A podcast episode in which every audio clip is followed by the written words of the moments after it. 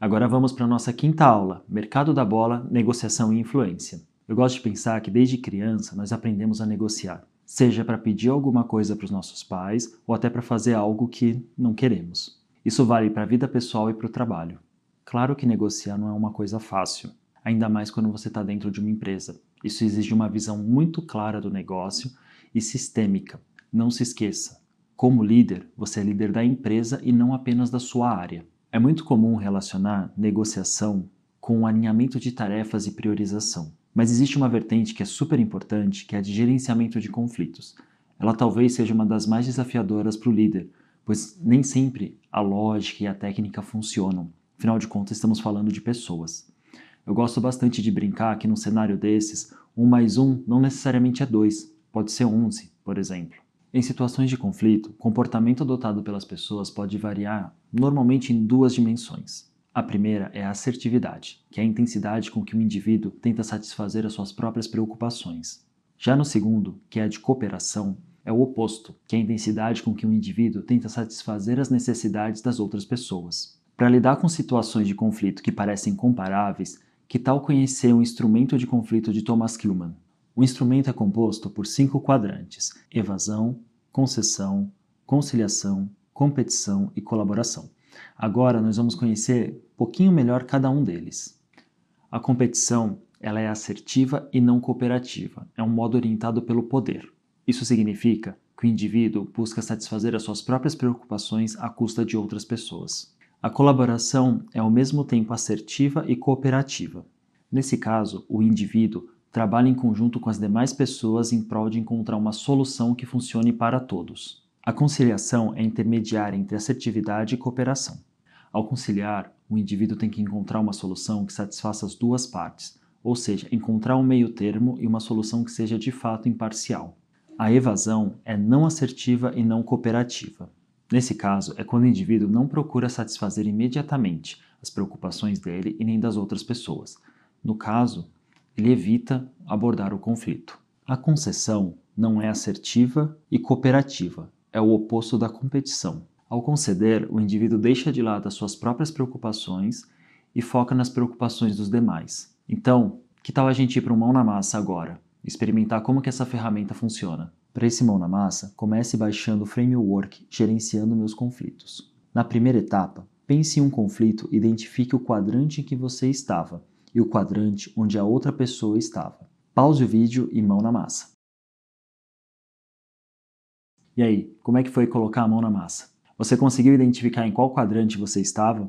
E o mais importante, conseguiu identificar o quadrante que a outra pessoa se encontrava? Agora, vamos dar uma olhada nessa citação que é super legal e tem tudo a ver com o que a gente está falando. Grandes líderes quase sempre são grandes simplificadores, que conseguem passar por discussões, debates e dúvidas para oferecer uma solução que todos possam entender. É claro que conciliar conflitos e resolver problemas não é uma coisa fácil. Pensando nisso, separamos cinco etapas que William Ury utiliza para conseguir o sim das pessoas. O primeiro passo é o vá para a varanda. A ideia é bem simples. Não tente controlar os interesses e os pensamentos dos outros. Foque nos seus próprios. Então, se distancie, respire fundo, vá para a varanda, aproveite o tempo, reflita sobre o que você quer. E se for o caso, pense até num plano B. Parece bobo de falar, mas na verdade, focar no plano B significa escolher um outro caminho e não necessariamente insistir no plano A ou insistir dizendo que ele é o melhor. Eu falo isso muito por experiência própria, porque eu já me peguei, ao invés de pensando num plano B, arrumando maneiras de convencer a outra pessoa de que o A era o melhor.